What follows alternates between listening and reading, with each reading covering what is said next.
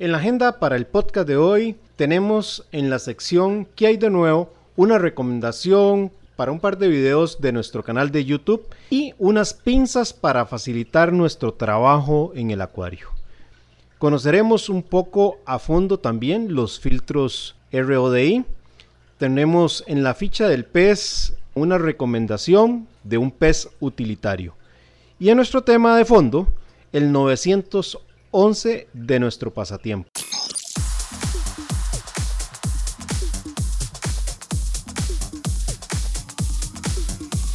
Bienvenidos a un podcast más lleno de herramientas e historias para contribuir a mejorar nuestros océanos. Una dimensión cargada de pasión, colores y experiencias en el mundo de la acuarofilia marina. Inicia una edición más de Mi Arrecife Podcast. Con ustedes su anfitrión, Hernán Azofeifa.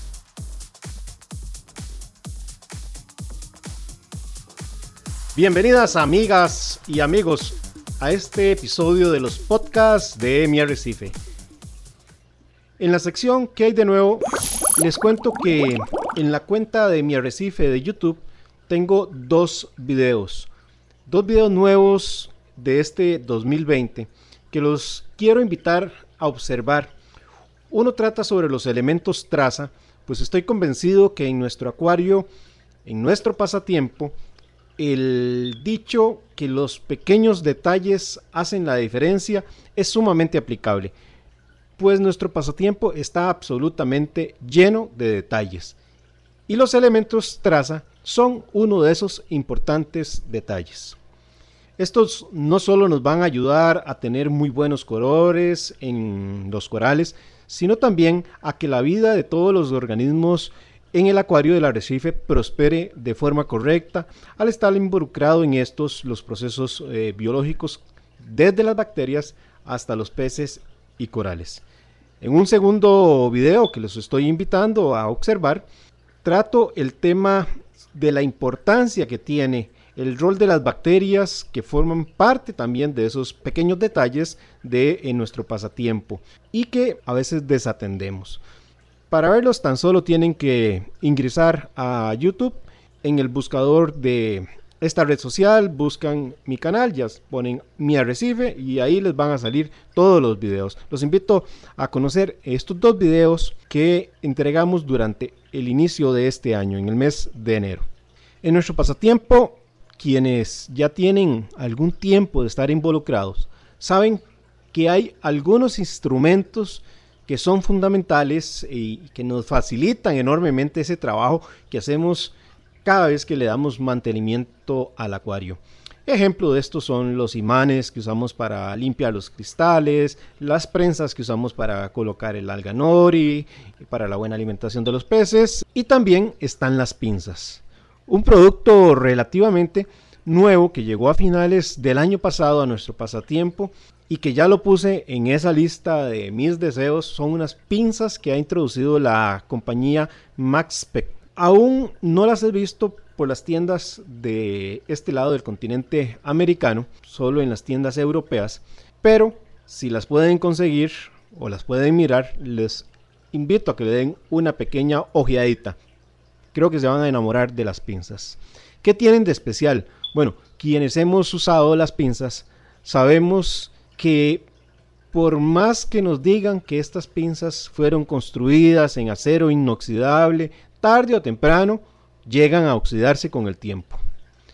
Pero estas pinzas que les refiero no son de ese tipo, no se nos van a oxidar, ya que están hechas de fibra de carbono de alta resistencia, lo que obviamente las hace ligeras y evitará que se nos oxiden. También tienen un diseño que las hace flotables. A mí más de una vez me ha pasado que por un descuido eh, pongo las pinzas a un lado, estoy dando mantenimiento, golpeo la pinza, se me cae y me quebró un coral. En este caso, la idea de darle la flotabilidad sin crear una resistencia para que las podamos manipular dentro del agua está absolutamente genial. Al ser pinzas hechas de fibra de carbono tienen una alta resistencia para soportar cosas pesadas. En sus puntas también tuvieron el buen detalle de colocarles una abrazadera de silicona que es eh, corrugada para darle un mejor agarre y por ser precisamente de silicona no van a maltratar los corales cuando los manipulamos. Tienen una medida bastante sabrosa de 35.7 centímetros o 14 pulgadas. Así que si están pensando en un buen regalo para el cumpleaños, pues aquí tienen una muy buena recomendación. Continuando con la agenda del podcast de hoy, quiero darle unos minutos para hablar de los filtros RODI.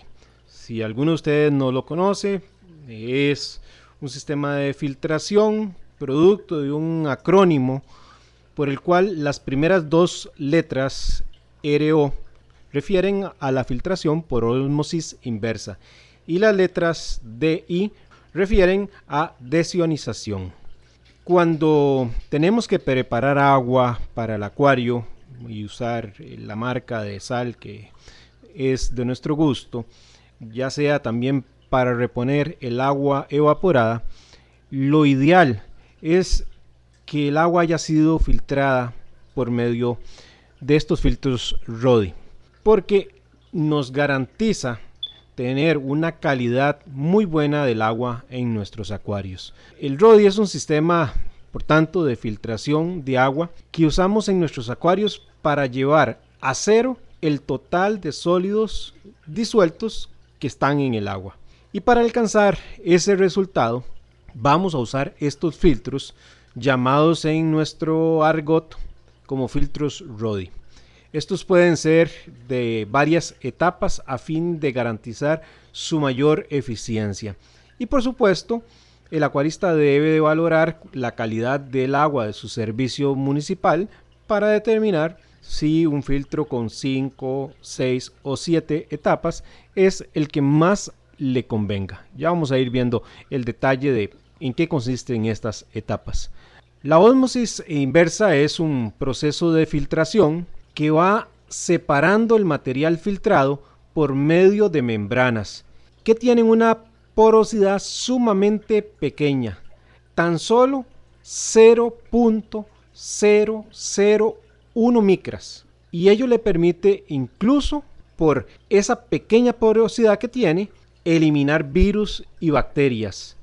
Si adquirimos un filtro de osmosis inversa, por supuesto que tenga esa capacidad para capturar las partículas tan pequeñas como las he referido, 0.001 micra. Al meter agua a presión a este filtro de RO, va a ir pasando por las diferentes membranas que son semipermeables y en estas membranas, que son semipermeables, que tienen ese tamaño de micras, van a ir quedando atrapadas las partículas y va a ir pasando exclusivamente el agua que nos interesa.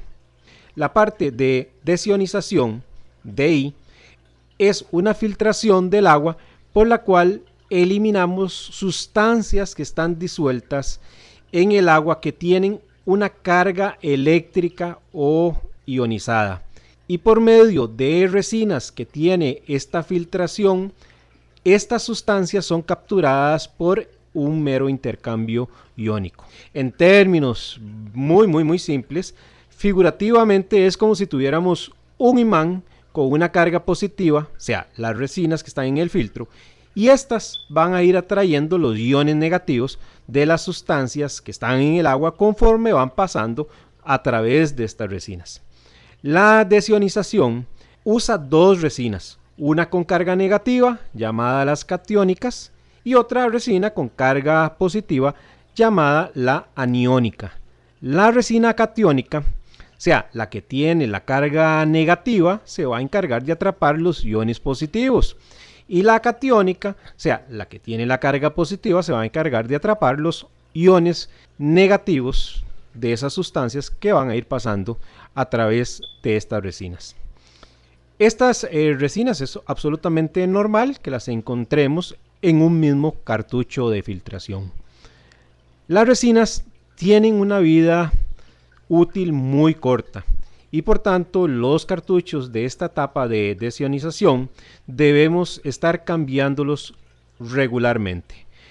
Para saber cuándo toca el cambio, lo que eh, acostumbramos en nuestro pasatiempo es usar medidores llamados TDS, o sea, medidores que miden el total de sólidos disueltos en el agua. Entonces cuando ya el agua sale de la filtración y comienza a marcar uno o más TDS, ya nos indica que es tiempo de realizar los cambios. Los filtros RODI, como he referido, tienen diferentes etapas o filtros que van cumpliendo un orden determinado en ese rol de trabajo de filtración. Así encontramos un primer filtro para capturar las partículas grandes y este filtro es llamado un filtro de sedimentación, la primera etapa. Luego tenemos otra etapa donde encontramos un filtro con carbón activo o filtro del carbón activo, con el cual eliminamos las clorinas, el cloro, algunos virus y contaminantes orgánicos. Y luego encontramos la tercera etapa de ósmosis inversa y la cuarta etapa de desionización.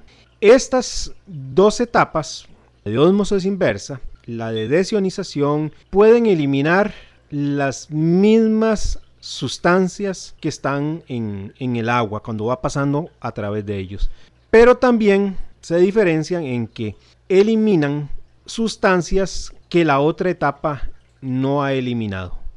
Por ejemplo, el aluminio es eliminado en estas dos etapas, sea la de la de desionización y la de inversa así como también el arsénico, el bario, el cadmio, el calcio, el cobre, el cromo, el flúor, el magnesio, el mercurio, los nitratos, la plata, el plomo, el potasio, el selenio, el sodio, el sulfuro y el zinc.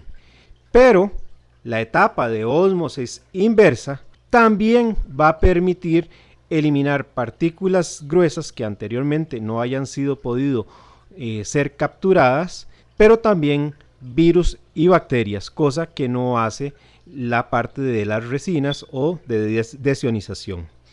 Por medio de esta filtración nos vamos a garantizar introducir en nuestros acuarios sales que son innecesarias, metales pesados que nos van a causar un daño con el transcurso del tiempo, el dolor de cabeza de más de uno de nosotros, los fosfatos, así como nitratos, entre los que son de interés dentro de nuestro pasatiempo. Como vimos es un sistema de filtración de varias etapas y reitero el orden. La primera etapa hace un prefiltrado eliminando partículas gruesas o sedimentos. La segunda etapa, la del carbón activo, principalmente utilizada para eliminar el cloro, la clorina. Luego, la tercera etapa de osmosis inversa y la cuarta etapa y final de desionización, donde ésta termina de capturar lo que la parte de osmosis inversa no pudo. Esto es lo que le conocemos como un filtro RODI de cuatro etapas. Algunos filtros van a incorporar etapas extras, por ejemplo, dos filtros de sedimento, dos filtros de carbón, y así tendríamos cinco o seis etapas, y un filtro de siete etapas podría tener dos resinas para la etapa de desionización. ¿Cuál es el filtro ideal de RODI para nosotros? Bueno, cada caso va a ser diferente según las diferencias de agua que cada uno tenga como acuarista. En algunos casos el agua puede ser eh, que le llegue al acuarista muy limpia, por lo que no va a requerir más que esas cuatro etapas. Pero a lo mejor hayan otros acuaristas donde van más cargados de fosfatos, el agua o de otra metal pesado y al rato va a requerir de dos etapas eh, de resina. Personalmente, en promedio, en mi caso, el filtro de sedimentos y el de carbón lo cambio cada seis meses. El filtro de osmosis inversa me alarga casi prácticamente el año. Y el de resinas, pues lo cambio alrededor de los seis meses o como ya les decía cuando el lector de TDS me eh, marca más de, más de uno. Y por eso les digo que cada caso es diferente porque va a depender mucho del servicio de agua potable que reciba cada uno acuarista. Si es agua que viene directamente de la montaña, si es agua extraída de pozos o si son aguas muy recicladas con altas cargas de cloro, pues tal vez la etapa del carbón activo vamos a tener que eh, darle una sustitución más rápida. Bueno, una pequeña nota de lo que son los, eh, lo que es la filtración por medio del RODI. Siguiendo con el temario del día de hoy, no tengo duda que muchos de ustedes tienen en sus acuarios peces utilitarios. Esos peces que llegan a cumplir un rol o un propósito dentro del acuario, que lo vinculamos al equipo de limpieza y así de entrada se me vienen algunos brassers eh, o láuridos, eh, mm, el pez conejo, el cara de zorro, el fox face y también dentro de esos podríamos citar un ejemplo de que no todo el equipo de limpieza de a nivel de peces, pues a veces es feillo, ¿verdad? También hay peces que son muy agradables a la vista y cumplen un propósito, como el Ciganus magnificus. Como dije, no solo es un pez de utilitario, sino también es un pez de decoración. En fin, la lista, en esta lista podríamos seguir metiendo mucho más peces eh, utilitarios con propósito también de decoración o meramente utilitarios. Pero hoy quiero hacerle una pequeña semblanza a un pez que para mí es un pez importante dentro del equipo de limpieza. De hecho, lo tengo en mi, en mi acuario. Y es el Salarias fasciatus o blenido enjollado o Selfing algae bleni. Como muchos blénidos, este es un pez muy recomendado para ayudarnos con el control de algas. Es un verdadero insaciable, un verdadero comelón que hasta puede asustar cuando le vemos el vientre porque parece que le va a reventar. A pesar de esa apariencia apacible, bonachona que, que le podemos observar, tratándose del tema de comida, le cuesta perdonar que le pongamos competencia en el acuario. Es de carácter, digamos, amistoso, pero la cosa cambia cuando introducimos peces que este amiguito va a estimar le puedan quitar la comida, le puedan competir por eh, esas algas. Y no le va a importar si el otro pez introducido es de mayor envergadura, de mayor cuerpo, como un cirujano o un alga, eh, un ángel, perdón, o un foxface. Por introducido al acuario difícilmente permitirá que otro blénido del mismo sexo también comparta el acuario. Tratándose de dos machos en un acuario de menos de 150 galones, diría yo, tendremos una lucha prácticamente a muerte. Es un pez que vive perfectamente en soledad, es un pez que podría decir es curioso y es entrometido porque aunque no esté invitado a la fiesta, ahí vamos a ver su presencia.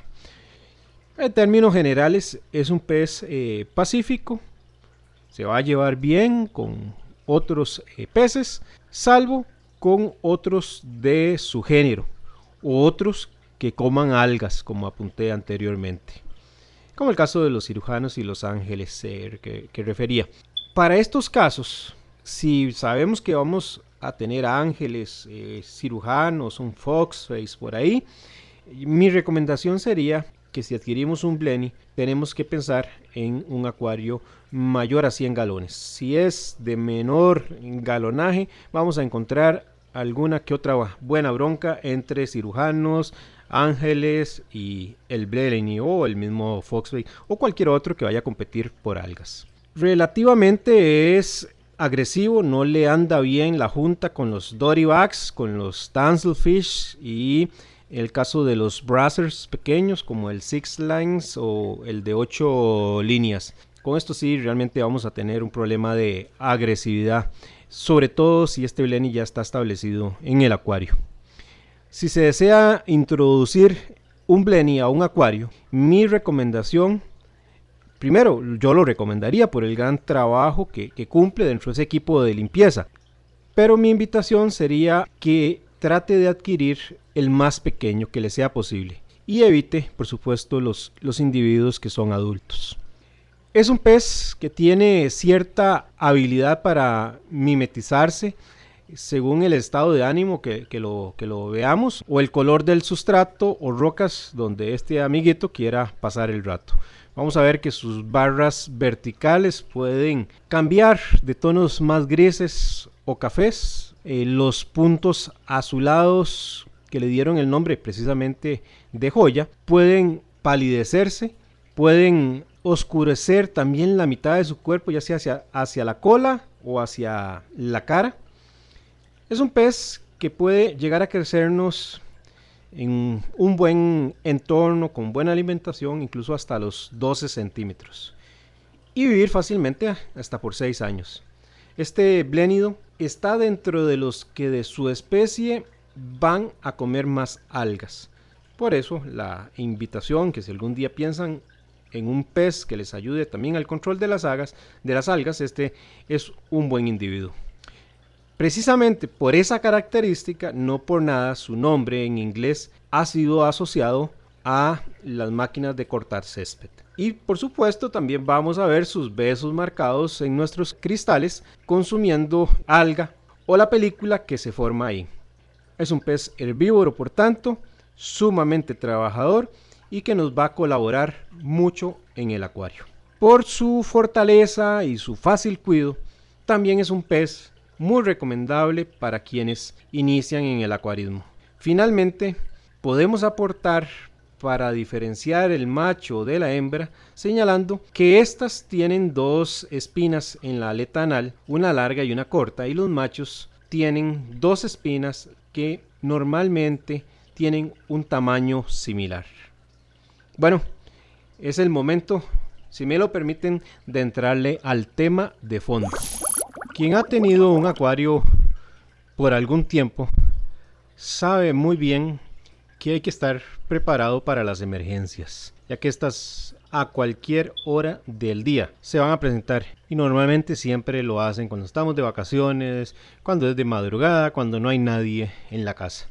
Por ello nuestro 911 es un plan de emergencias. Debemos saber con antelación qué podemos hacer y tener claro que hay que tener algunos productos o equipos siempre de respaldo en ese rincón donde guardamos nuestros implementos para el acuario. En mis 20 años de estar en este pasatiempo, sin duda alguna he pasado por una muy buena cantidad de emergencias llegar a la casa o despertarme por la mañana y por supuesto encontrar el piso inundado, quedarme sin fluido eléctrico.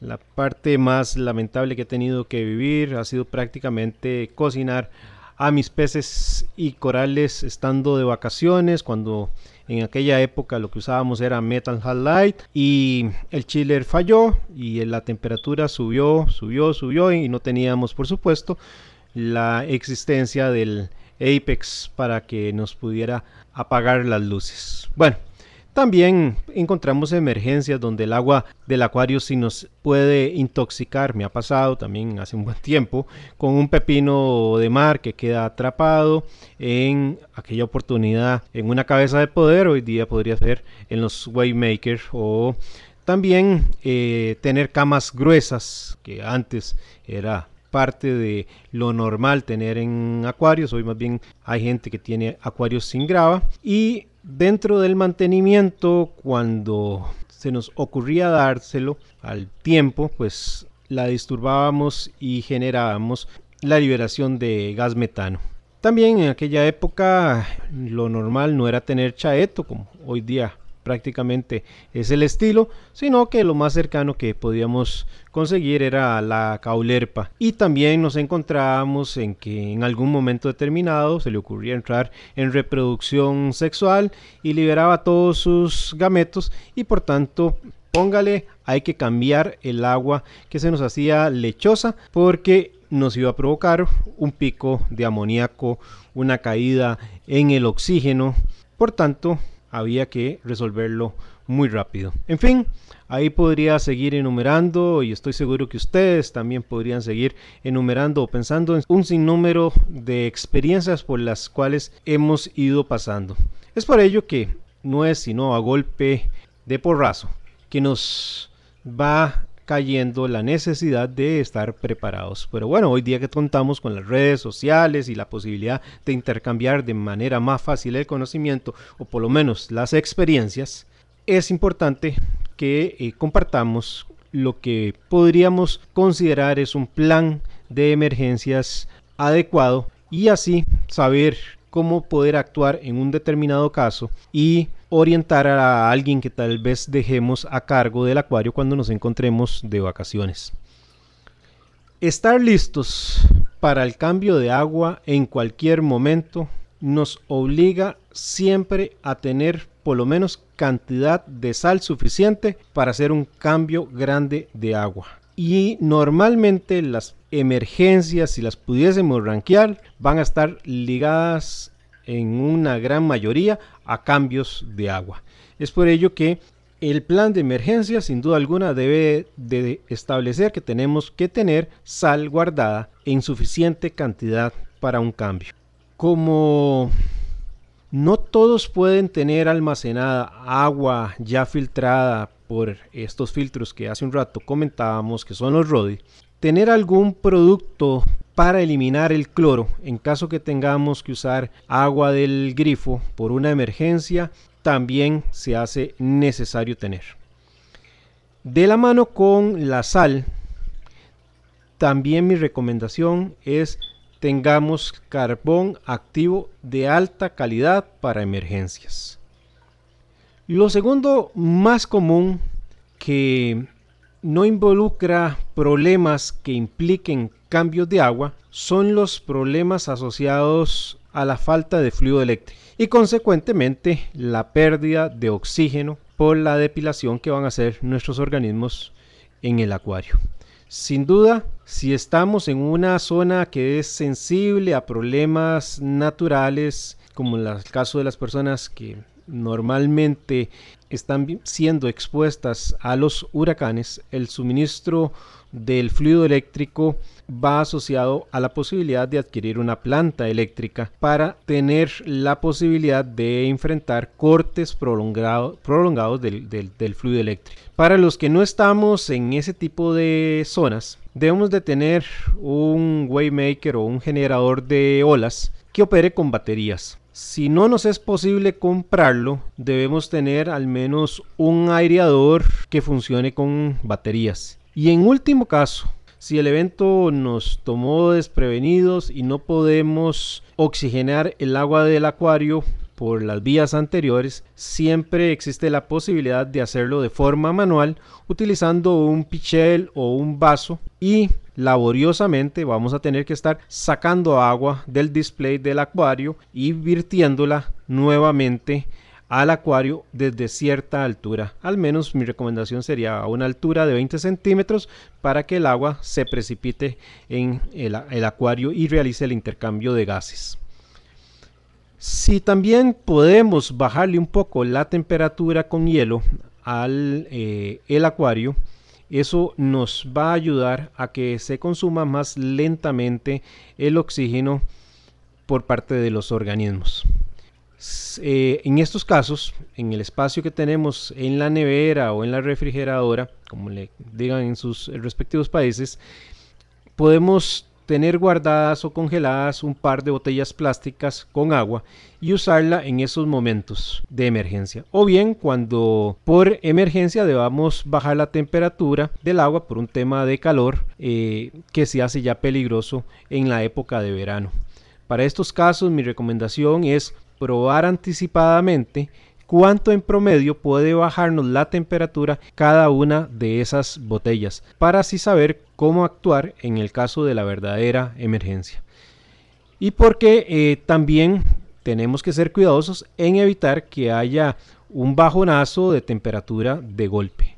Sobra decir que para los casos de alta temperatura debemos abrir las ventanas y las puertas de la casa o del apartamento para ventilarlo lo más posible. Si es el caso contrario y es que estamos en invierno y tenemos temperaturas muy bajas y se nos ha dañado el termostato o bien se fue el fluido eléctrico, una opción muy práctica es tener mantas térmicas de esas que observamos que usa la Cruz Roja de un color aluminio, las cuales se pueden guardar muy fácilmente, no quitan absolutamente nada de espacio y andan alrededor por cada manta de estas con un precio de entre el dólar y medio y los dos dólares. Estas mantas están diseñadas para retener el 90% del calor corporal. Con ellas podemos cubrir nuestro acuario y el zoom, eso sí, dejando una pequeña entradita de aire en la superficie del acuario para ese intercambio de, gases. Otra opción eh, sería adquirir de los paquetes que se usan en la época de invierno, en nuestra ropa de invierno que se ponen en las bolsas cuando metemos las manos y que nos calientan las, las manos. Son unos paquetes que eh, se fracturan y al fracturarse hace que se caliente el paquete. Estos paquetes simplemente lo que hacemos es eh, fracturarlos para que calienten y los pegamos con tape por fuera del acuario y eso va a ayudar a que mantengamos la temperatura. Recordemos que con la caída del oxígeno va a llegar también el amoníaco. Recordemos que las bacterias nitrificantes hacen su proceso de oxidación o descomposición en la transformación del amoníaco al nitrito o del nitrito al nitrato por medio del oxígeno. Lo utilizan precisamente para realizar ese proceso de oxidación. Y sin fluido eléctrico no generamos oxígeno en el agua, el oxígeno se nos va a ir consumiendo y esas bacterias no van a ir pudiendo transformar o oxidar el amoníaco a nitrito y el nitrito a eh, nitratos que vamos a tener presentes siempre desechos, heces de los peces, detritos u otros organismos que van a estar produciendo amoníaco. Entonces las bacterias en el caso de cortes prolongados del fluido eléctrico, podrían dejar de colaborarnos en esa filtración biológica y comenzar a observar la aparición del amoníaco al cabo de 12 horas. Por lo que no deja de ser una muy buena práctica que en caso de encontrar este tipo de problemas, tengamos a mano también un neutralizador de amoníaco que nos gane un poco de tiempo o bien estar haciendo algún test con cierta frecuencia para corroborar que no, estamos en una curva de eh, presencia de amoníaco y en cuyo caso pues deberíamos de proceder con un cambio de agua. La otra opción que no deberíamos despreciar y que ese es mi caso, que es con lo que yo trabajo, es eh, tener un inversor para operar eh, hay de todos tipos. Yo tengo uno que se puede utilizar en la casa, pero también hay inversores que podemos utilizar desde eh, nuestros vehículos que estando fuera de la casa para que no nos vayan a generar una contaminación por sus gases y por medio de extensión eléctrica podamos llevar corriente eléctrica al acuario para sostener un generador de olas o una cabeza de poder mientras se restablece el fluido eléctrico. Eh, en estos casos podemos operar también el inversor eh, conectado como dije, al carro o quitar la batería del carro y llevar la batería cerca del acuario y conectar ahí el inversor. En mi caso yo utilizo eh, un inversor en mi casa marca Trip Light eh, modelo APS 750 que soporta una carga máxima de 750 watts. A este inversor le tengo permanentemente pegado una batería sellada de esas que se utilizan eh, en los yates con una bomba giré. Entonces, si el flujo eléctrico se va, en automático entra el inversor sosteniendo la giré que está conectada. Si el flujo eléctrico regresa, se apaga el uso de la batería y continúa la giré trabajando eh, por medio de la electricidad. Si entra a, consumir la batería, la GRE automáticamente pasa al modo de, de, ahorro y eso hace que, por lo menos en teoría, para mi caso, tenga una autosuficiencia de 48 horas. Y honestamente les digo que ha sido de mis mejores inversiones, ya que me ha sostenido el acuario en no pocas oportunidades, incluso en una que pues, casi sobrepasa las 10 horas. Al igual, a este sistema se le pueden pegar diferentes baterías en serie para aumentar la duración de respaldo o bien sumarle más equipos conectados siempre sin sobrepasar aquellos 750 para el modelo por lo menos que yo tengo. Por supuesto que hay otros modelos con eh, mayor carga máxima de watts. Finalmente, aunque parezca un poco obvio, un corte eléctrico en un corte eléctrico no debemos de darle de comer a, los peces ni a los eh, corales. Nada les va a pasar, pero así también evitamos que estos eh, generen heces que, por lo que explicaba del tema de las bacterias y el oxígeno, nos pueda eventualmente sumar en una serie de cadena de problemas. Para mí estas son las dos emergencias más frecuentes y las formas en que, por lo menos sugiero, podamos resolverlas. El fluido eléctrico por un lado y el tema de los cambios de agua de forma o producto de alguna emergencia. En un tercer lugar pondría el caso de las inundaciones, que también nuevamente no, no en pocas inundaciones he tenido en mi acuario, alguna madenguera que se ha reventado por presión o simplemente por desgaste. Esto me ha sucedido en una peristáltica que 24/7 mantiene la dosificación de agua al reactor de calcio y por su propio desgaste me he encontrado al día siguiente que ha fallado y tengo un pequeño derrame. Para estos casos, hoy día tenemos también opciones y aquí tenemos el caso de sensores o boyas de las que podríamos utilizar para el relleno automático que eh, nos pueden generar alguna alerta de que el SOM tiene una fuga porque está perdiendo nivel o bien que el acuario está sobrepasando el nivel del agua eh, seguro. Estos eh, sensores se pueden colocar en el piso y de verdad que son un tremendo éxito porque apenas detectan el, el agua generan una alerta.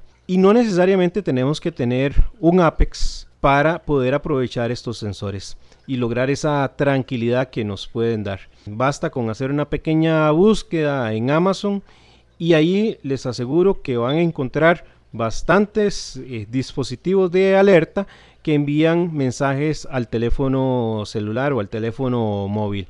Y así también vamos a encontrar otros sensores que nos pueden alertar de temperaturas muy altas o temperaturas eh, muy bajas en caso que tengamos problemas con algún fallo en el calentador o el termostato. Por supuesto, para quienes tienen un Apex o un Apex, como quieran nombrarlo, pueden adquirir el módulo de FMM que está en el mercado y a los cuales le podemos colocar desde sensores ópticos hasta switch de flotación integrados al sistema que nos avisen cuando el nivel del agua está mm, por encima de lo normal o está por debajo de lo normal y eso eh, puede ser porque hay una fuga en el zoom, que hay una, suma, una, una, fuga en el acuario principal, o bien que la bomba de retorno nos ha fallado y está trabajando en seco y ha mandado más agua de la cuenta al acuario principal y este ha generado un rebalse. Estos, por supuesto, como está la facilidad de la herramienta, podríamos colocarlos desde el sump hasta el acuario principal para evitar que eh, nos generen estos problemas. Además del sensor de agua, no queda mal para el que pueda comprarlo tener a mano siempre una aspiradora de estas que tienen el contenedor plástico y no de tela o de papel y así evitar daños mayores. No, en pocas oportunidades que he tenido mis derrames he tenido que pasar un buen rato con los paños recogiendo el agua, así que me pareció muy práctica la idea de tener una aspiradora. Si nos vamos de vacaciones, que es otra de, de, lo que forma parte de la ley de Murphy, es bueno que dejemos a alguien a cargo y dejarle por escrito lo que debe hacer en ciertos casos. ¿Por qué? Porque podemos estar en vacaciones y no tener acceso telefónico o que no nos puedan ubicar en ese momento y hay emergencias que realmente no perdonan el tiempo.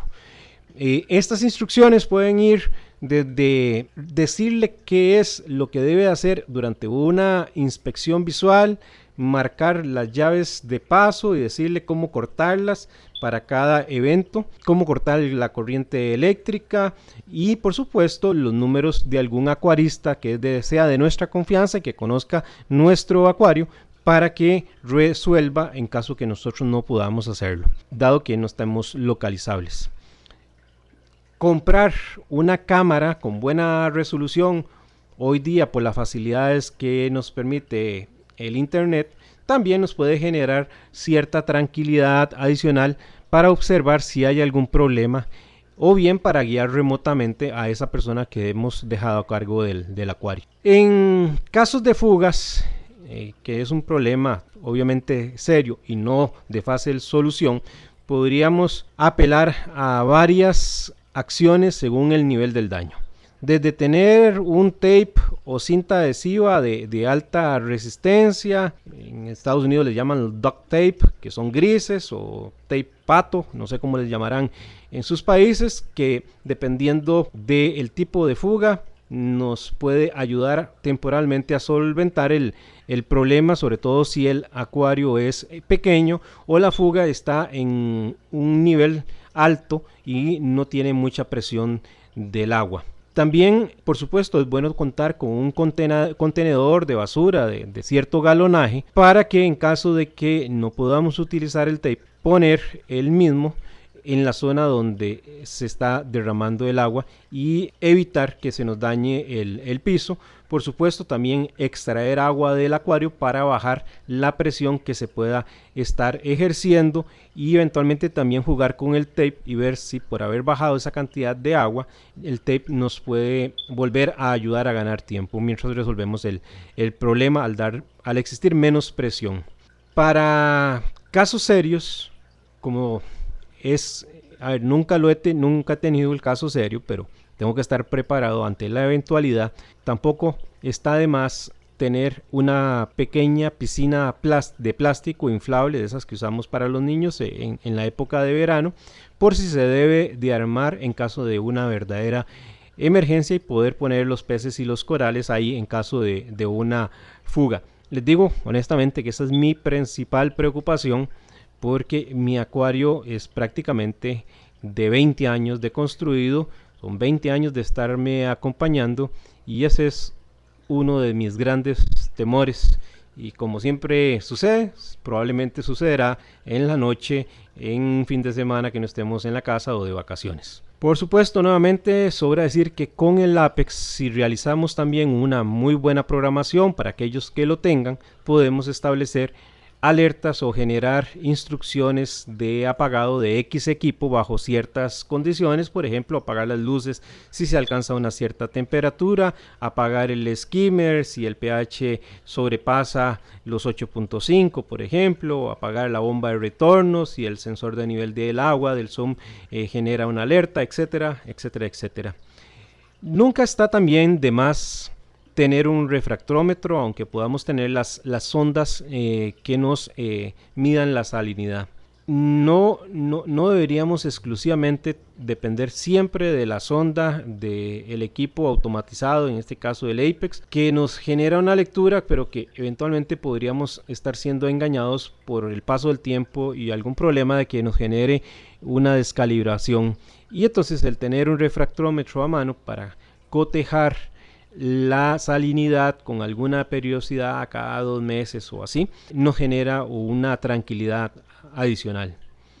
Por supuesto, también una extra eh, de los equipos que podríamos tener y aquellos que se lo permitan es tener una bomba extra de retorno y eh, para aquellos que lo requieran un termostato adicional.